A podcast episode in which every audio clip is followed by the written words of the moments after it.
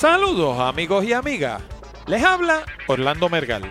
Esta edición va a ser un poco distinta.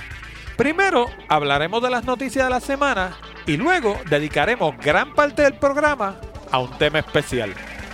Facebook se apunta una de cal y una de arena. Por un lado, amenazan con revelar la dirección residencial y el número móvil de sus usuarios.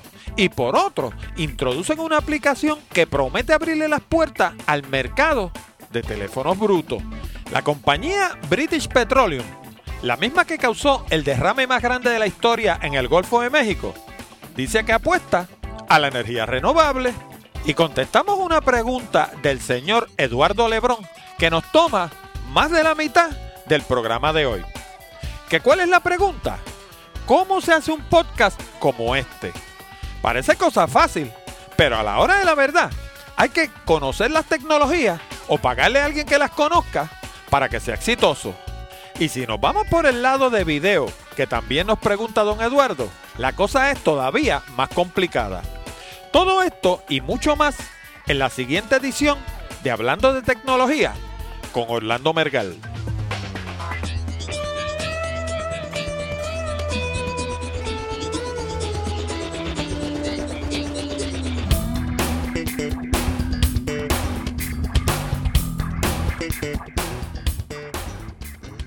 Saludos nuevamente amigos y amigas y bienvenido a una nueva edición de Hablando de Tecnología con este que les habla, Orlando Mergal.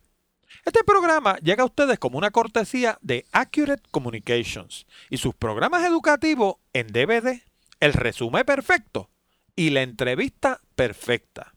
Si estás buscando empleo o tienes algún amigo o familiar que esté desempleado, no adivinen más. Dos ejecutivos de recursos humanos de compañías de clase mundial revelan los secretos para encontrar un empleo en el mercado competido de hoy en día. Para más detalles, visita www.aprendaensucasa.com.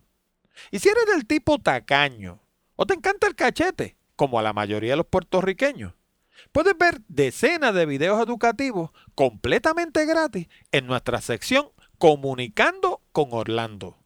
Busca el emblema en la parte superior izquierda de nuestra página de internet. Y recuerda que puedes enviar tus ideas, sugerencias o preguntas a nuestro correo electrónico contacto de tecnología.com. Finalmente, si tienes amigos o familiares que le interese el mundo de la tecnología, háblale del programa. Recuerda, la dirección de internet es www.hablandodetecnología.com. También nos puedes encontrar en iTunes bajo la sección de podcast de tecnología. Y ahora vamos a las noticias más destacadas de la semana. Bueno, y la gente de Facebook se apuntó una de cal y una arena esta semana pasada. Primeramente, se retractaron de su intención de suministrarle la dirección residencial y el número de teléfono móvil de sus usuarios a compañías publicitarias. La mera idea le trajo grandes críticas alrededor del mundo. La compañía ya ha tenido problemas en el pasado por pasarse cambiando los parámetros de privacidad de sus usuarios. A diferencia de Google, que también sabe prácticamente todo sobre sus usuarios, Facebook ha hecho cambios en el pasado que han divulgado datos personales de sus usuarios. Por su parte, Google también utiliza lo que sabe sobre sus usuarios con fines publicitarios. La diferencia está en que dicha información nunca ha pasado a manos de terceros, o por lo menos no que sepamos. Por otro lado, ahora los brutos también van a tener acceso a Facebook. Los teléfonos brutos me refiero. En una movida genial, Facebook va a estar concentrando su atención en el 80% del mercado de teléfonos celulares que todavía se sirve de instrumentos brutos o feature phones, como se le llama en inglés, para ser politically correct. Como es de todo sabido, o por lo menos de todos los que nos mantenemos atentos al mundo de la tecnología, el mercado de más crecimiento el de dispositivos móviles. Aquí se incluyen los iPhone, los iPad, los BlackBerry, el ejército Android y por supuesto los teléfonos brutos. Aquellos de nosotros que tenemos iPhone y iPad tendemos a pensar que el resto del mundo los tiene también, pero nada más lejos de la verdad. La penetración mundial de dispositivos inteligentes apenas alcanza el 20%. Al igual que otros renglones que no tienen nada que ver con tecnología, los brutos son la mayoría. Por eso es que Nokia continúa siendo el fabricante número uno de teléfonos celulares. Para que tengan una idea de la diferencia abismal que existe, Nokia vende en un día lo que Apple vende en un año en términos de unidades. Cuando hablamos de teléfonos brutos, nos referimos al típico teléfono celular que hace llamadas, envía mensajes de texto y memoriza números telefónicos. En una movida genial, Facebook acaba de publicar una aplicación que funcionará con más de 2.500 modelos de teléfonos brutos. La movida se podría catalogar como la conquista del teléfono bruto. Obviamente el uso de esta aplicación conlleva el uso de data, pero Facebook ha negociado acuerdos con los proveedores de telefonía celular para no cobrarle a los usuarios durante los primeros 90 días de uso. Luego de eso, el suscriptor tendrá la opción de eliminar la aplicación de su teléfono o pagar una pequeña suma adicional por el uso de data. A mí la movida me parece genial porque le abre la puerta para un dominio aún mayor del mercado de Internet. Ya veremos cuánto tardarán sus competidores en buscar una forma de entrar a este mercado. Bueno, y BP está apostando a la energía renovable. La compañía BP, que para aquellos de ustedes que no lo sepan, quiere decir British Petroleum, afirmó en su más reciente perspectiva anual sobre la energía que las fuentes de energía mundiales se diversificarán durante los próximos años.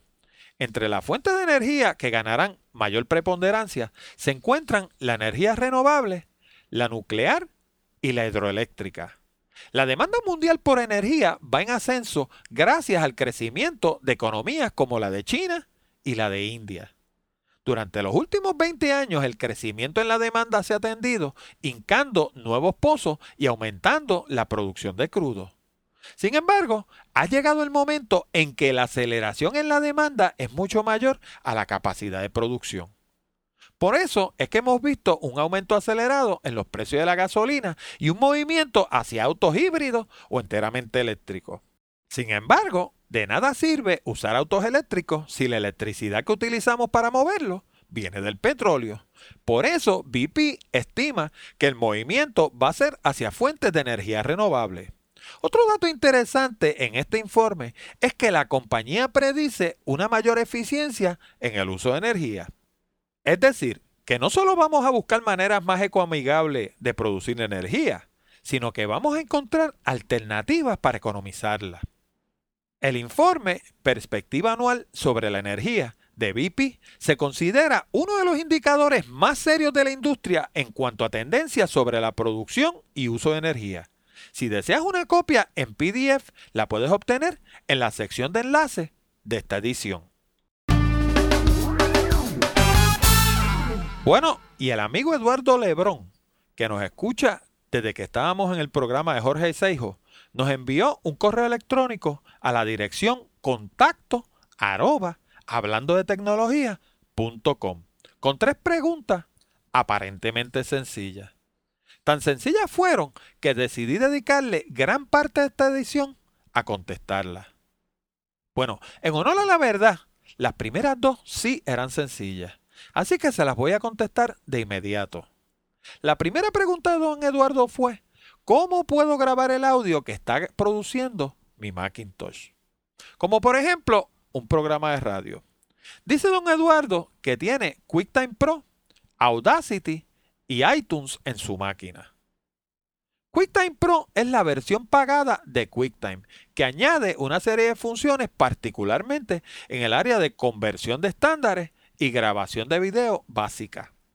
Desafortunadamente, este programa está diseñado para trabajar con fuentes que residen fuera de la máquina, como puede ser una cámara de video o una fuente de sonido. Por su parte, Audacity es un programa gratuito de grabación de audio multipista que es muy popular entre los podcasters que están empezando. Nuevamente está diseñado para grabar una fuente de audio externa como un micrófono o una grabadora. iTunes es el programa de interfase con el agregador de Apple. Un agregador es un lugar en la Internet donde se recoge información sobre distintas fuentes de contenido. Estas pueden ir desde música, películas, podcasts, programas de televisión y libros electrónicos, ya sea en su versión para leer o para escuchar.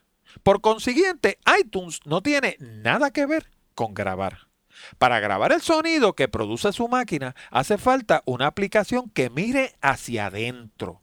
Esa aplicación se llama Wiretap Pro y la consigue en la página de Ambrosia Software. Busque el enlace en la sección de enlaces de esta edición. Ahora vamos a la tercera pregunta. Don Eduardo quiere saber cómo podría ser un podcast como el mío. Obviamente sobre otro tema, aclara él. Además, añade si no sería mejor un videoblog y cuál sería la diferencia. Desafortunadamente, este tipo de proyecto tiene la peculiaridad de que parece fácil desde afuera. Pero créame, don Eduardo, conlleva mucho trabajo. Obviamente no vamos a discutir cada detalle de la producción de un programa como este, porque tomaría un montón de tiempo. Pero voy a tratar de contestar su pregunta de la forma más abarcadora que pueda. Lo primero que hace falta es un tema. Ese tema hay que conocerlo a profundidad. Hay que tener acceso además a información constante y corriente. Constante quiere decir un flujo constante de información y corriente quiere decir que esa información esté al día, que nos llegue todo el tiempo y que nos llegue información que esté al día. Y tercero, hay que sentir pasión por el tema. Lo peor del mundo es hacer un programa de un tema que a usted no le interese. En segundo lugar, hay que tener acceso a desarrollar una audiencia. ¿Quién nos va a escuchar? ¿Por qué nos van a escuchar? Es importante tener presente que todo el mundo está sintonizado en WIFM, que dicho en el difícil, como dicen por ahí, quiere decir What's in it for me. La gente no lo van a escuchar a usted porque a usted le interesa el tema, lo van a escuchar porque a ellos le interesa el tema. Así que tenemos que escoger un tema que sea de interés popular. Tercero, hay que recopilar información constantemente. Este programa llega a ustedes usualmente los sábados. En esta ocasión lo sacamos domingo. Pero yo me paso de lunes a viernes recogiendo información de interés para luego desarrollar lo que se llama un rundown. El término rundown viene del mundo de la radio y lo que es es un bosquejo, pero con más información, con más carne, porque a la hora de discutir los distintos temas, si los temas están demasiado escuetos, se presta para que uno no tenga nada que hablar y se le, se le llene el programa de lo que le llaman de dead air, de aire de silencio.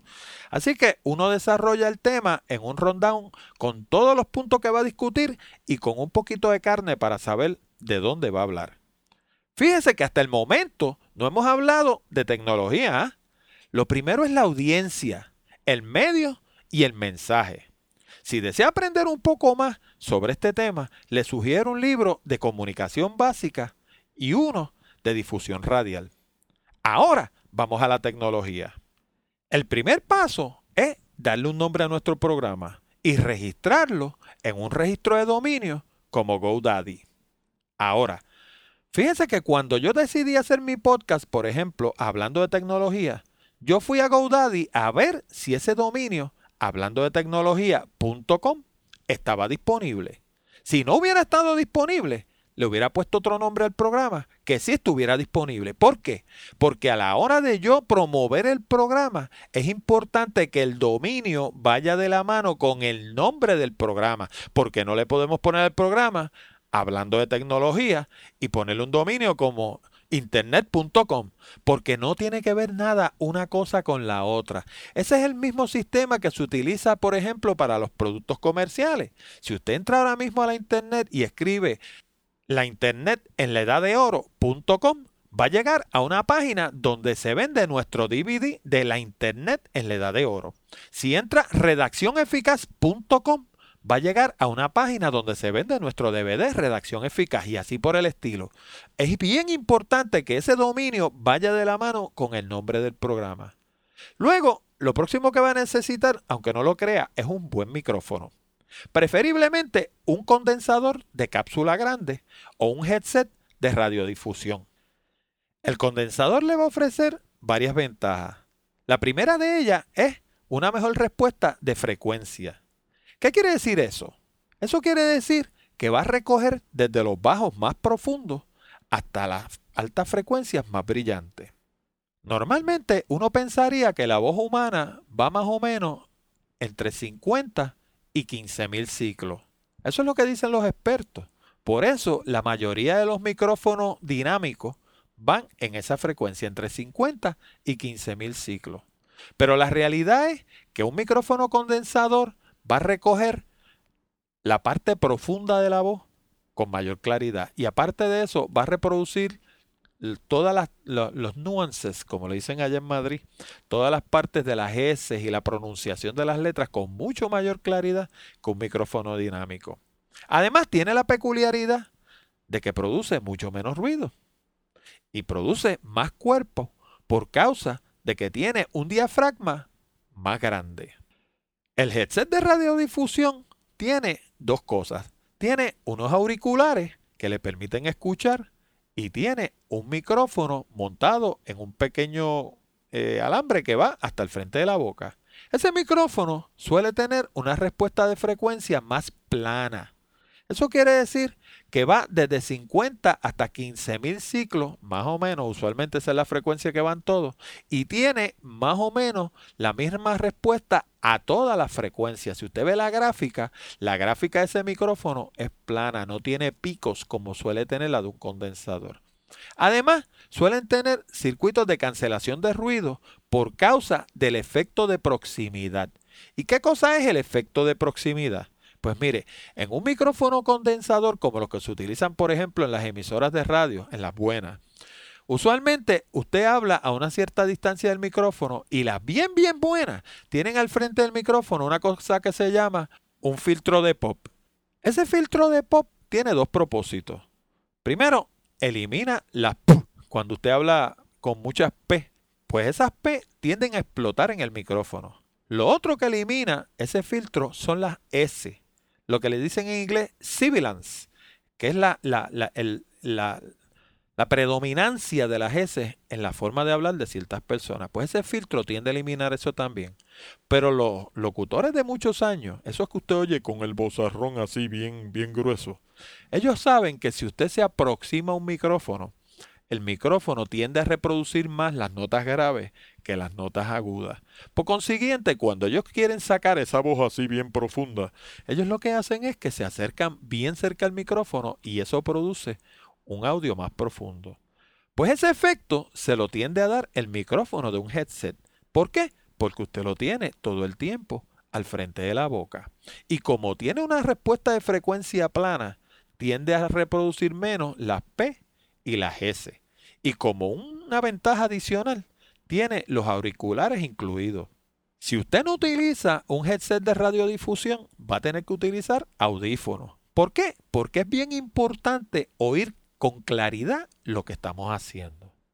Luego de los audífonos, lo próximo que vamos a necesitar es una mezcladora. Esa mezcladora tiene varios propósitos. Primero, vamos a conectar ahí los micrófonos y nuestros audífonos y nos va a permitir controlar el volumen y el color de nuestro sonido. El color se refiere a la cantidad de bajo, a la cantidad de treble, o sea, las notas brillantes, qué volumen le damos a esas notas brillantes. Pero también incluye, si utilizamos, por ejemplo, un compresor en nuestro sonido para nivelar nuestro, nuestro audio, pues eso se conecta a esa mezcladora también. Así que esa mezcladora va a ser como el punto central a donde va a ir todo nuestro equipo. Luego de eso, vamos a ir a una aplicación de audio multipista. Usted me dijo que tenía Macintosh, así que si tiene Macintosh, trae de fábrica una aplicación que se llama GarageBand. que aunque tiene una guitarrita y parece una aplicación para hacer música, lo cierto es que el 90% de los podcasts que usted escucha en la internet se hacen en GarageBand.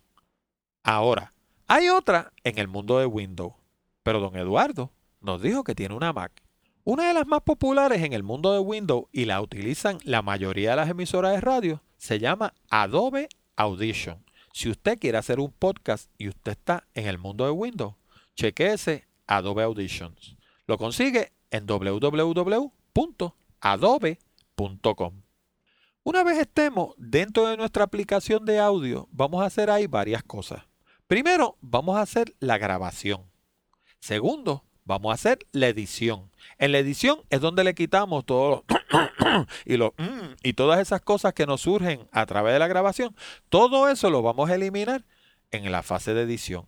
Y luego vamos a hacer una mezcla. ¿Por qué vamos a hacer una mezcla? Porque en el programa multipista puede que tengamos 8 o 10 niveles donde tengamos efectos de sonido, tengamos audio, tengamos la voz, tengamos música, distintas cosas, pero el archivo que vamos a enviar a la internet va a tener más que dos canales. Ese archivo va a ser un archivo estéreo. Inclusive en algunos casos hay gente que produce los podcasts mono. Así que tenemos que hacer lo que se llama un mix down. En español, una mezcla. Entonces, luego que hacemos eso, vamos a hacer un rendering a formato MP3. Ese formato MP3 es el que utilizan la mayoría de los reproductores que existen en el mercado, incluyendo el iPod. Y tiene la peculiaridad de que es como un décimo del tamaño de nuestro archivo original. Ese archivo lo puedo producir en el mismo GarageBand. Ahora, es importante que esté pendiente de la resolución. La resolución es importante porque determina la calidad del sonido y el tamaño del archivo. Recuerde que este archivo se va a estar transmitiendo a través de la internet y no todo el mundo tiene una línea de banda ancha. Por consiguiente, le sugiero que se restrinja a 128 kilobits por segundo estéreo. En eso es que se produce este podcast que usted está escuchando y se oye perfectamente bien. Ahora, para poder subir ese archivo a la internet, va a necesitar un servicio de hosting para los archivos de audio. O los de video, si lo fuera a hacer en video. Pero ya veremos por qué es preferible hacerlo en audio.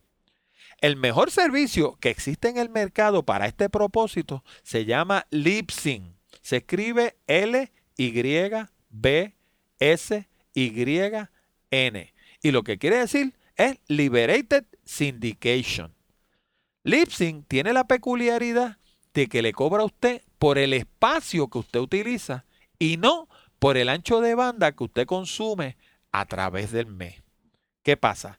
La mayoría de los servidores de Internet le dicen que usted tiene acceso a ancho de banda ilimitado. Pero inténtelo, porque yo lo intenté. ¿Usted se acuerda que al principio de cuando arrancamos este podcast, tuvimos una semana que estuvimos fuera de servicio? Pues mire, estuvimos fuera de servicio porque nuestro servidor de internet nos desconectó. ¿Y por qué nos desconectó? Pues porque estábamos bajando un montón de información de la internet. El podcast fue exitoso, todo el mundo estaba bajando los archivos y nuestro ancho de banda salió por el techo. Resultado, el, el ancho de banda que era supuestamente ilimitado, pues mire, ilimitado no es tan ilimitado como parece. Sencillamente nos sacaron de servicio y no nos avisaron. Sencillamente un día fui a abrir mi página y no había nada allí. Ahora, si usted interesa más información sobre el Ipsing, le sugiero que vea el URL en la sección de enlace. Luego de eso va a necesitar tener una página de internet. No es indispensable, pero es que si no tiene una página de internet, ¿dónde va a colocar su podcast? Esa página, para usted poderla montar, necesita varias cosas. Necesita tener conocimiento sobre HTML. Si no lo tiene, tiene dos opciones. O aprende o busca a alguien que sepa y le paga. Así también va a tener que tener conocimiento sobre MySQL. MySQL se escribe M mayúscula, Y minúscula, S mayúscula, Q mayúscula y L mayúscula. Y se trata de la base de datos en la Internet que va a hacer correr nuestra página. ¿Por qué? Porque cuando tenemos una página de internet tenemos dos opciones. podemos tener lo que se llama una página estática o podemos tener una página dinámica. Cuando hablamos de dinámica, no tiene nada que ver con que la página se mueva ni de que sea alegre. Una página dinámica es una página que se alimenta de una base de datos. ¿Qué quiere decir? Que cuando usted abre esa página y la ve en la internet, toda esa información que usted está viendo ahí reside en una base de datos. ¿Y cómo reside en una base de datos? Pues mire, reside a través de un sistema de manejo de contenido, Content Management. ¿Y qué quiere decir esto? Pues quiere decir que esa página va a tener un panel de control donde usted va a poder entrar y va a poder cambiar todo lo que está en esa página el diseñador hace un diseño básico de esa página y le pone una serie de enlaces que van al panel de control. Y de ahí en adelante, si usted no le gusta un párrafo, usted entra al panel de control y con un conocimiento básico como el que necesitaría para un procesador de palabras, sencillamente cambia ese párrafo y pone otra cosa y aquí no ha pasado nada. Y asimismo, sube todo lo que tiene que ver con un podcast a la internet. Pero va a necesitar una cosa adicional. Va a necesitar conocimiento sobre FTP, que quiere decir File Transfer Protocol. Un programa de FTP es lo que usted va a utilizar para subir sus archivos a la Internet. El que yo recomiendo se llama Transmit y tiene la información en la sección de enlaces de este podcast. Luego va a tener que crear y actualizar un feed. El RSS feed es lo que hace que un podcast sea un podcast. De lo contrario, es meramente una grabación en la internet que la gente encuentra o no encuentra por casualidad, tropiezan con ella, pero no tienen manera de saber dónde está. Esa manera se la da el RSS feed. ¿Y cómo sucede eso? Pues una vez que nosotros creamos nuestro podcast, vamos a tener que irlo a registrar a los distintos agregadores. Y esos agregadores pues como le dije al principio, pues está iTunes, pero hay otra serie de agregadores que no son iTunes. Por ejemplo, Podcastellanos es uno bien popular que tiene que ver con los podcasts que son en español. También tiene Podcast Pickle, tiene Podcast Directory, tiene varios otros en la industria donde usted tiene que ir a registrar su podcast para que el mundo sepa que ese podcast existe. ¿Qué pasa? Cuando usted llega allí a registrar su podcast, lo primero que le van a preguntar es su dirección de RSS feed. No es otra cosa que un documento escrito en XML que va a residir en el mismo sitio donde reside su podcast. Pero si usted no tiene un RSS feed, no va a aparecer en ninguno de los agregadores y para efectos del mundo, su podcast no existe. Yo personalmente utilizo una aplicación para esto que se llama Feeder y la dirección de internet de la compañía que la produce la va a encontrar en la sección de enlaces de este programa. Ahora, luego de eso usted va a tener que promover su podcast. ¿Por qué lo va a tener que promover? Porque si no lo promueve nadie se va a enterar que existe. ¿Y cómo lo va a promover? Pues mire, una de las formas es mediante comunicados de prensa online. Fíjense bien que le dije comunicados online. No estamos hablando de que envíe comunicados a los periódicos, porque en este país los periódicos no publican nada a menos que uno le pague. Este país se ha convertido en un país de payola. Las emisoras de radio, los periódicos, las televisoras, si usted no paga, no le van a publicar nada. Así que tiene que hacerlo mediante comunicados de prensa online. Luego de eso, puede utilizar también los distintos blogs que tocan el tema de tecnología, puede utilizar correos electrónicos y puede utilizar tarjetas postales de papel, ¿ah? de cartón, nada que ver con postcard por internet. ¿Por qué? Pues porque las tarjetas postales no cuestan. Yo produzco mil postales con 100 dólares las coloco en sitios estratégicos donde la gente las recoge y no tengo que gastar ni en sellos siquiera. Y todo el mundo se entera poco a poco de que voy teniendo un podcast. Empecé con una audiencia minúscula, ya tengo una más grandecita y va creciendo semanalmente. ¿Cómo lo hago? A través de postcards, a través de flyers de papel, pueden ser hojas sueltas también. Usted las coloca en sitios estratégicos. Si usted va a hacer, digamos, un podcast de repostería, pues usted hace unas hojas sueltas, unos postcards y los deja en los sitios donde tengan que ver con repostería Si usted lo va a hacer de mecánica, pues lo deja en los autoparts y en los distintos sitios de mecánica. Dependiendo del tema que usted vaya a tocar, ahí deja su promoción. ¿Por qué? Porque usted no compite con ellos. Inclusive puede entrevistar a alguno de esos reposteros, a alguno de esos mecánicos. Si usted va a tener un podcast de mecánica y usted quiere tocar un tema específico de mecánica, pues usted se busca un mecánico que sea bien duro en ese asunto y va y lo entrevista y lo coloca en el podcast y para él es una promoción, para usted es información y luego coloca sus postcards en los distintos sitios que tengan que ver con mecánica. Usted no compite con ellos porque usted no es mecánico. Ahora, antes de emprender un proyecto como este, lo más importante es empaparse del tema. Y la mejor manera de empaparse del tema es leyendo. Los libros más populares, por lo menos los que yo he leído, son los siguientes. El primero de todos, la Biblia, se llama Don't Make Me Think. Y lo escribió un señor que se llama Steve Krug. Don't Make Me Think, aunque usted no lo crea, no tiene nada que ver con HTML, ni tiene que ver nada con podcasting. Don't Make Me Think tiene que ver con una cosa que se llama usability. ¿Qué quiere decir? Que cuando nosotros diseñamos una página, la tenemos que diseñar de una cierta manera para que la gente de manera intuitiva la navegue. De lo contrario, vamos a tener una página inefectiva. Luego de eso, se va a reír, pero el primer libro que yo leí de podcasting se llama Podcasting for Dummies, de Tim Morris y Evo Terra. Este libro no es para gente bruta, ¿eh? Sencillamente, el gimmick este de Ford Dummies ha sido una manera de vender libros, como mismo le venden los libros de Guerrilla Marketing, que salió uno y fue exitoso, y de ahí para abajo han hecho 30 libros de Guerrilla Marketing para esto y Guerrilla Marketing para aquello, y lo que hacen es valiéndose del posicionamiento que logró el primer libro. El tercero que les recomiendo se llama Business Podcasting Bible, de Paul Colligan y Alex Mandoshian. Tremendo libro. Secrets of Podcasting por Bark G. Farkas. Podcasting Solutions por Michael W. Giogehan y Dan Class. Podcasting Do It Yourself Guide por Todd Cochran. Tricks of the Podcasting Masters por Rob Walsh y Mur Lafferty.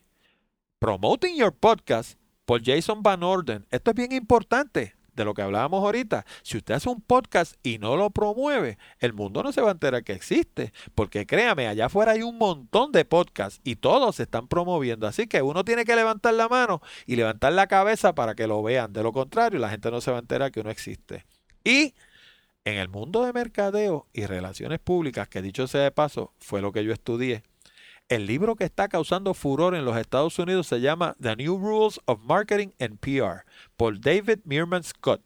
Y digo en los Estados Unidos porque aquí en Puerto Rico no he oído a nadie hablando de ese libro. Y lo que oigo de los relacionistas públicos, la gente que estudió conmigo cuando hice la maestría por allá por el 85, todavía están hablando de las cosas que hablaban cuando yo estudiaba. O sea, todavía están hablando de, lograr que la, de que la empresa los acepte como parte del grupo gerencial y baba. Bendito sea Dios. Leas este libro, The New Rules of Marketing and PR, y se va a acordar de mí. Lo escribió David Meerman Scott. Ahora, el que sabe, sabe, ¿ah? A menudo las empresas se embarcan en proyectos de los que conocen muy poco, particularmente en el área de la comunicación. Por alguna razón piensan que eso lo hace cualquiera. Quise entrar en este nivel de detalle con la pregunta de don Eduardo, precisamente para que se entienda que estas cosas requieren conocimiento. Cuando un bateador de grandes ligas se para frente a un lanzador que le envía una bola a casi 100 millas por hora, parece cosa fácil. Pero precisamente es ahí donde reside su destreza, en hacer que lo difícil parezca fácil. Los proyectos de comunicación requieren estudio, planificación, ejecución y seguimiento. Cada una de estas fases, a su vez, requiere de destrezas que van desde el aspecto técnico hasta el lado gerencial. Aquellos que tienen la fortuna de contar con grandes empresas que los respalden tanto en el aspecto técnico como en el giro financiero, los pueden emprender con relativa facilidad. Pero créame, producir un podcast de calidad de manera consistente es trabajo duro.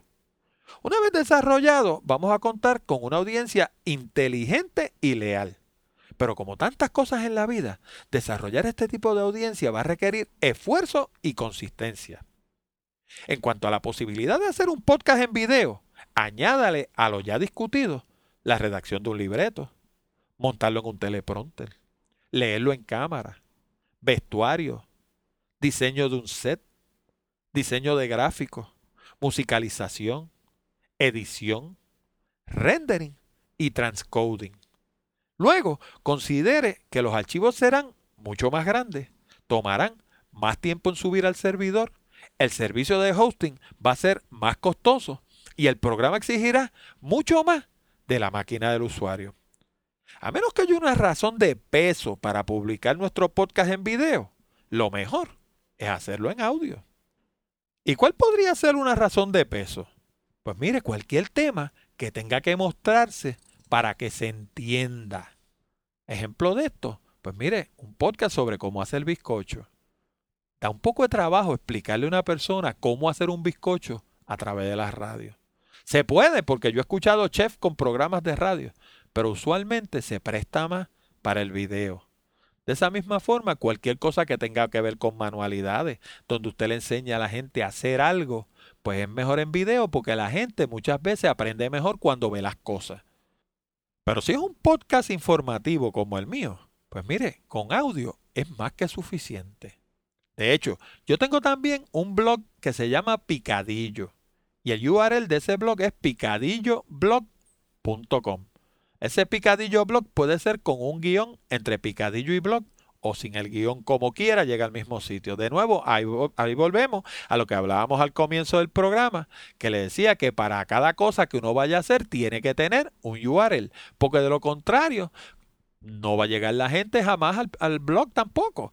Pues hablándole un poco de picadillo, en picadillo yo eh, toco temas de tecnología y toco temas de, la sociedad en general, temas de todos los días aquí en Puerto Rico, de cómo nuestros políticos están descalabrando el país, etcétera, etcétera, etcétera. Pues en ese blog a veces yo incluyo videos, a veces incluyo fotografía, a veces sencillamente es texto. Pero distinto a un podcast, en un blog usted puede escribir y poner un videito corto, un videito de un minuto. Y ese videito lo puede hacer con una cámara flip, muchas veces sentado en una piedra a la orilla del mar o en un molo donde, donde se genere la noticia que usted está cubriendo. Pero cuando pretendemos hacer un podcast en video, un podcast en video exige mucha producción. Y la producción cuesta dinero. Bueno, amigos y amigas, con esto llegamos al final de esta edición de Hablando de Tecnología con Orlando Mergal. Les recordamos que pueden enviar sus preguntas, comentarios y sugerencias a la dirección de correo electrónico contacto arroba hablando de tecnología.com. Les habló Orlando Mergal de Accurate Communications. Les recuerdo que si tienen algún amigo familiar de la tercera edad que quiera aprender sobre computadora y participar en nuestros programas, le pueden recomendar nuestros DVD, las computadoras en la edad de oro y la internet en la edad de oro. Asimismo, si deseas mejorar tu redacción y progresar más rápidamente en el ámbito profesional, te sugiero nuestro DVD Redacción Eficaz. Con este programa de casi dos horas de duración en español, aprenderás todo lo que necesitas saber para escribir todo tipo de documentos comerciales y sobre todas las cosas, lograr resultados. Y no lo digo yo nada más, lo dijeron los dos ejecutivos de recursos humanos que entrevistamos recientemente para nuestros DVD, el resumen perfecto y la entrevista perfecta. Lo consigue en el mismo lugar, www.aprendensucasa.com. Con esto nos despedimos hasta la próxima semana cuando discutiremos más temas interesantes del mundo de la tecnología. Hasta la próxima amigos.